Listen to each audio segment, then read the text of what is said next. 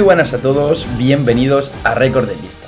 Después de una semana sin grandes premios por la cancelación de Imola por la fuerte lluvia e inundación en la zona de Emilia-Romagna, eh, desde Récord de Pista queremos mandar todo nuestro apoyo para la zona y las, familias afectadas. Eh, vimos a, gente de, Alfa Tauri como es Yuki Tsunoda eh, ayudando en la limpieza de las calles de la ciudad, de, toda la zona de, Emilia Romagna, ya que la, fábrica de, Alfa Tauri pues, se encuentra en, en Faenza y lo vimos colaborando. Pues desde Récord de Pista queremos mandar todo nuestro apoyo, toda nuestra fuerza para para la zona dañada y para las, familias afectadas.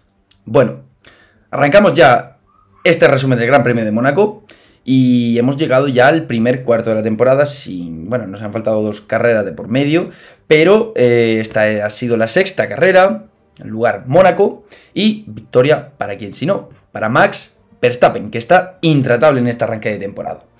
Pero de Mónaco este año hay que decir muchas cosas.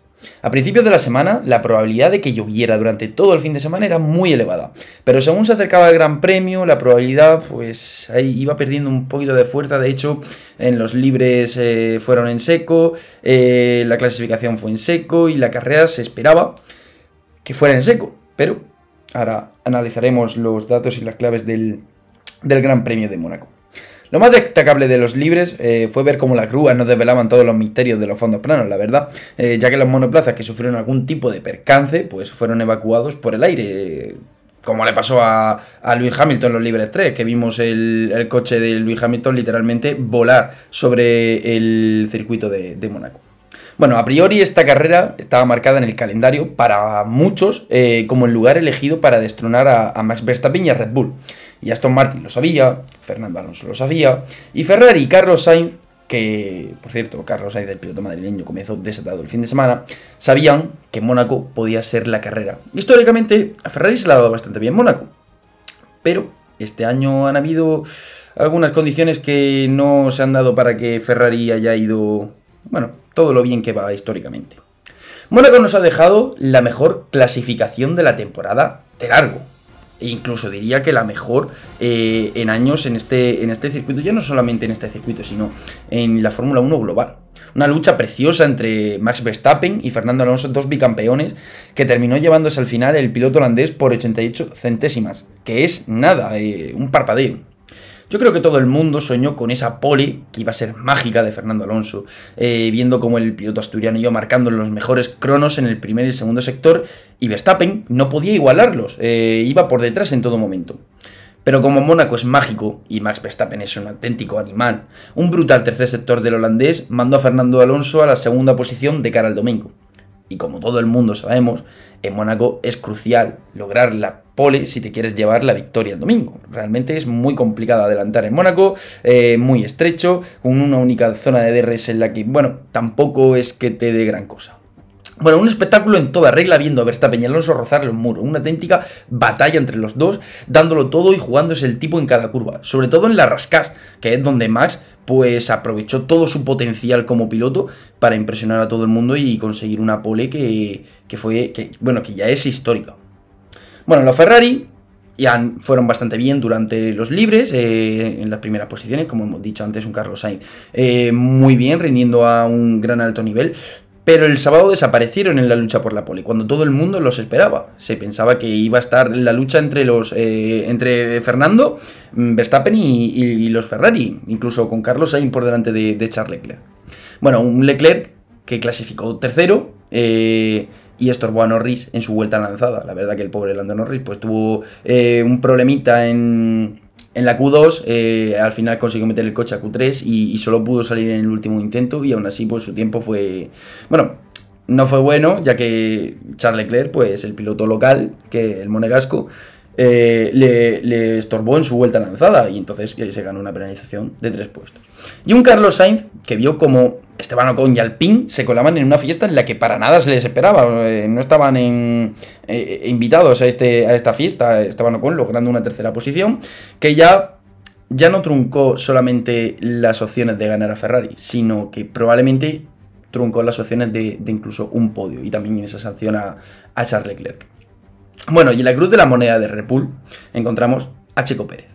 El piloto mexicano tuvo un auténtico calvario de fin de semana, extraño, muy extraño en él, diría, diría yo, porque si hacemos mención a su apodo, The King of the Streets, eh, y en español el rey de las calles, pues no apareció ese, ese piloto en Mónaco.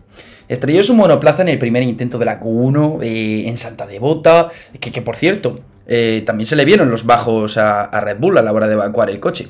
Y esas fotografías, que van a costar mucho dinero y probablemente hayan costado, ya estarán en algún despacho de, varios equipos analizándolo, eh, pues sobre todo en Mercedes, en Ferrari, Aston Martin, eh, porque realmente un fondo plano da mucha carga aerodinámica en un Fórmula 1 actualmente. Yo te diría que incluso un 70% de carga aerodinámica que recibe un Fórmula 1 viene de ese fondo plano y es muy interesante para los equipos ver pues eh, estas fotografías, estas imágenes, porque le va a desvelar mucho, por ejemplo, del, de Red Bull, que, sabemos que va muy fuerte esta temporada, ¿no? Es el, es el rival a, a batir. Bueno, la carrera fue confusa desde el muro. Realmente se esperaba lluvia, eh, luego que no iba a llegar lluvia, luego que si llegaba eran, unas pocas gotas y al final pues terminó cayendo un chaparrón en dos curvas, en la curva 3 y en la curva 5 eh, y, terminó por... Porque los pilotos eh, en esa zona donde estaba lloviendo, y que llovió bastante además, optaran por poner un neumático intermedio, pero vamos a contar un poco lo que, lo que, lo que ocurrió antes, porque fue una salida muy limpia en la que prácticamente pues, se mantuvieron todas las posiciones. Con una estrategia diferente salía Fernando y Carlos Sainz, que salieron con neumáticos duros, mientras que el rival de Fernando, que a priori era Max Verstappen por la lucha por la victoria, eh, y el rival de Carlos, que era Esteban Ocon, que estaba en tercera posición, y Carlos cuarto, recordemos, tras la sanción a Charles Leclerc, que salió sexto, iban con medios. Eh, lo que sí es destacable es que tuvimos una carrera imprecisa en cuanto a los pilotos se refiere. Muchas imprecisiones, eh, choques que no produjeron ni safety car ni banderas rojas, que es muy raro en Mónaco, pero eh, muchas imprecisiones a la hora, por ejemplo, de intentar adelantar. Ya sabemos que Mónaco es eh, pues un circuito que, como hemos comentado antes, que es muy estrecho. Eh, la zona de DRS prácticamente no sirve de nada. Es muy difícil adelantar. Tienes que llevar un ritmo demasiado de unos 5 o 6 segundos más rápido que el coche de delante para poder adelantar.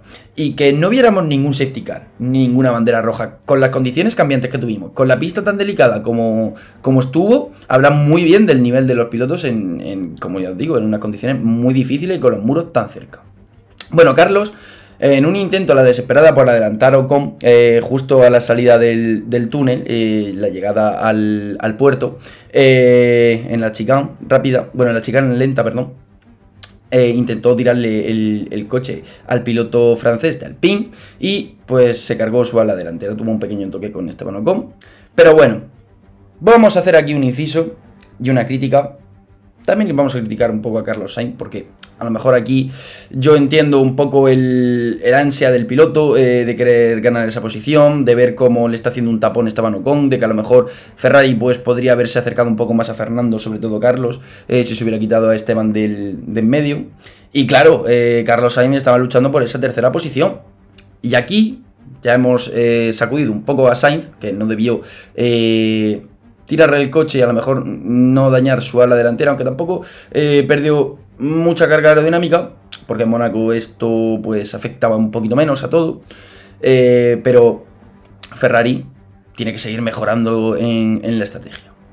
Hamilton y Mercedes, eh, que recordemos, iban cuarto justo detrás de, de Carlos, tienen bastante experiencia en esto de lanzar undercut, en esto de las estrategias.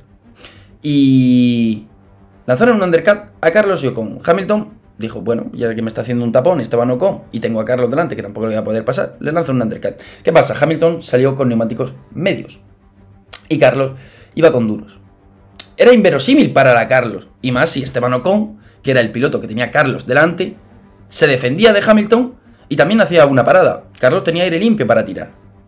Carlos podía haber demostrado eh, cuál era su ritmo realmente y se habla mucho siempre del undercut, que es entrar a boxes eh, antes que el piloto que lleva delante, hacer una vuelta más rápida en esas vueltas, en esa salida de boxes y cuando el piloto de que llevabas delante pare, tú vas a estar delante cuando él pare. Es decir, le habrá ganado la posición. Claro, un overcut es justo lo contrario. Si el piloto de detrás para para lanzarte un undercut, tú te quedas en pista y además eh, Carlos Sainz llevaba el neumático duro, podía, haber aguantado muchísimo más. Y eso es lo que intentaba Carlos. De hecho, Carlos se quejó por radio. Eh, demasiado enfadado, diría yo. Eh, porque Ferrari lo llamó a boxes para defenderse de Hamilton en una lucha en la que le podía haber arrebatado la tercera posición a Ocon. Mm, visto desde fuera y visto ya de, una vez que ha pasado toda la carrera, a lo mejor Ferrari se equivocó. En ese momento Ferrari tendría muchos más datos que yo y que Carlos y, que probablemente todo el mundo que opine de este, de este asunto. Pero lo que realmente parece es que con un neumático más duro, eh, que tiene más vida que el medio y que vas por delante y que encima te ha quitado, eh, se te han quitado del medio la persona, el piloto, el coche que te estaba haciendo el tapón, yo creo que lo lógico hubiera sido, bueno, aguantamos unas vueltas más, Carlos, eh, vemos el ritmo, vemos si perdemos tiempo con Hamilton, aunque realmente después no perdieras, perdieras posición con, con Hamilton, pero realmente quien te estaba haciendo el tapón para acercarte a los de arriba era Esteban Ocon, que no tenía el ritmo de, de Verstappen y de, y de Fernando. No sabemos si Hamilton sí lo podría haber tenido, realmente no vimos esa, esa, esa ocasión, no vimos a Hamilton con aire limpio.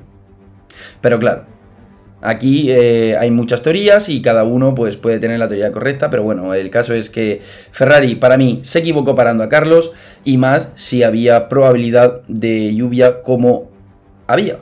Y más si Carlos llevaba un neumático duro que resiste más. Y bueno, Ferrari decidió defenderse de Hamilton, tirando por tierra el intento de overcar de Carlos, que mostró obviamente su enfado por radio.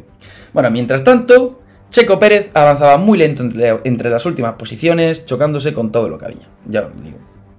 Lo de la carrera de Checo Pérez fue, si hemos dicho que el calvario mm, ha sido todo el fin de semana, la carrera fue un desastre de Checo Pérez.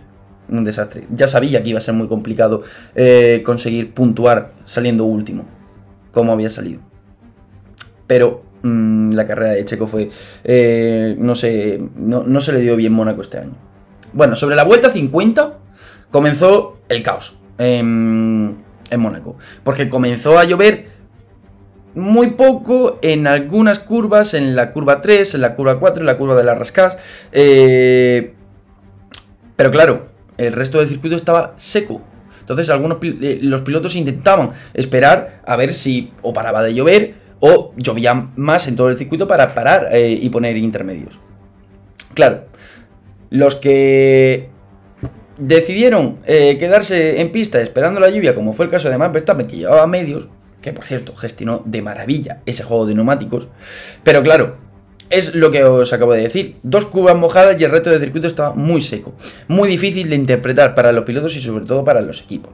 La vuelta 55 ya fue una auténtica locura. Alonso paró a poner medios. Aquí, bueno, el piloto estaba mm, confiado o lanzó una moneda al aire eh, esperando que no lloviese más. Pero claro, justo en esa vuelta la intensidad de la lluvia creció y obligó a los pilotos a poner el intermedio. Una parada que probablemente si Fernando hubiera puesto el intermedio eh, se, hubiera, ahorrado y una pena, porque podía, podíamos estar hablando ahora mismo eh, de cuándo sería la 34, porque tendríamos la 33 ya en el bolsillo. Pero bueno, eh, realmente eh, esto fue lanzar una moneda al aire. Eh, Verstappen lo pasó muy mal con los neumáticos medios, rozó varias veces el muro para llegar a boxes y estaba claro de que en esa vuelta, en la vuelta 55, cuando empezó a llover mucho más en estas curvas, la pista mm, ya no estaba solamente para neumáticos intermedios, había gente que había puesto neumáticos de lluvia extrema. La gente puso neumáticos de lluvia extrema incluso.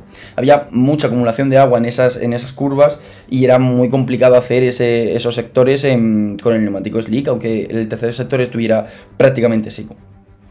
Pero bueno, aquí ahora mismo no hay que lamentarse por la estrategia. De hecho, Fernando Alonso lo dice después de la carrera, que eh, casi toda la responsabilidad de que, del cambio en boxes de poner los medios eh, fue de Fernando, básicamente porque el piloto es el que, el que está más cerca del asfalto, el que toca eh, este, este, asfalto y sabe cómo, el, que lo siente, sabe mm, qué neumático es, es, el más correcto, ¿no? Bueno, En esta vuelta, en la vuelta 55, vimos una auténtica exhibición de patinaje, con neumáticos de seco en una pista muy encharcada en el sector 1 y principio del sector 2. Salida de pista de Carlos, que estuvo a punto de quedarse en el muro y obligó al español a perder posiciones con los Mercedes, con Leclerc y con Gasly, además de tener que esperar que su compañero de equipo hiciera la parada para poner intermedios. Bueno, como ya lo he dicho antes, Checo chocándose con todo, prácticamente con todo, probó el, el coche de Russell, que bueno, fue más culpa del piloto de Mercedes por entrar en pista de forma insegura, ya que se salió en, en la salida al casino y la bajada, la subida a, a Mirabó, que también fue ahí, en la bajada a Mirabó, donde Lance Stroll pues, se chocó, eh, tuvo, bueno, perdió el ala delantera chocándose dos veces justo en, en, Mirabó eh, y justo en la entrada del, del túnel, y ahí pues eh, al final tuvo que, tuvo que abandonar el piloto canadiense. O sea, un, fin de semana más que Aston Martin pues solamente puntúa con, con, un coche, con el coche de Fernando. Bueno, Checo también se chocó con Magnussen en, el puerto y haciendo drift en mojado en la parte de la piscina. Eh, la verdad es que, como he dicho antes, un auténtico desastre la carrera de, de Checo Pérez. Bueno, cabe destacar también la cabezonería, por llamarlo de alguna forma, de Kevin Magnussen y Haas, que aguantaron bueno, aguantó más, eh, más bien dicho, el, piloto eh, danés con el duro en una pista encharcada en la que algunos pilotos, como ya he dicho antes, pusieron el neumático de lluvia extrema y el tío con neumáticos de seco. Una auténtica locura lo que intentó Haas y lo que intentó Magnussen. Que bueno, tiene su explicación porque por radio supimos que Haas buscaba algún safety car, alguna bandera roja, porque no tenían mucho que perder, estaban en, las últimas posiciones y bueno, pues si podían ganar eh, dos o tres posiciones con, esa estrategia, pues muy, buen, muy bien recibido serían esas posiciones, realmente. Bueno, al final un Max Verstappen que es más líder del mundial, ya que su único rival, Checo Pérez, eh, no puntuó, y Fernando Alonso que rozó la 33. De hecho, hay una foto en el podio de Fernando Alonso en la que vemos cómo sube un pie, sube una pierna, el primer escalón, diciendo he tenido un pie y medio prácticamente en la victoria. Pero bueno, habrá que esperar eh, este fin de semana en Barcelona.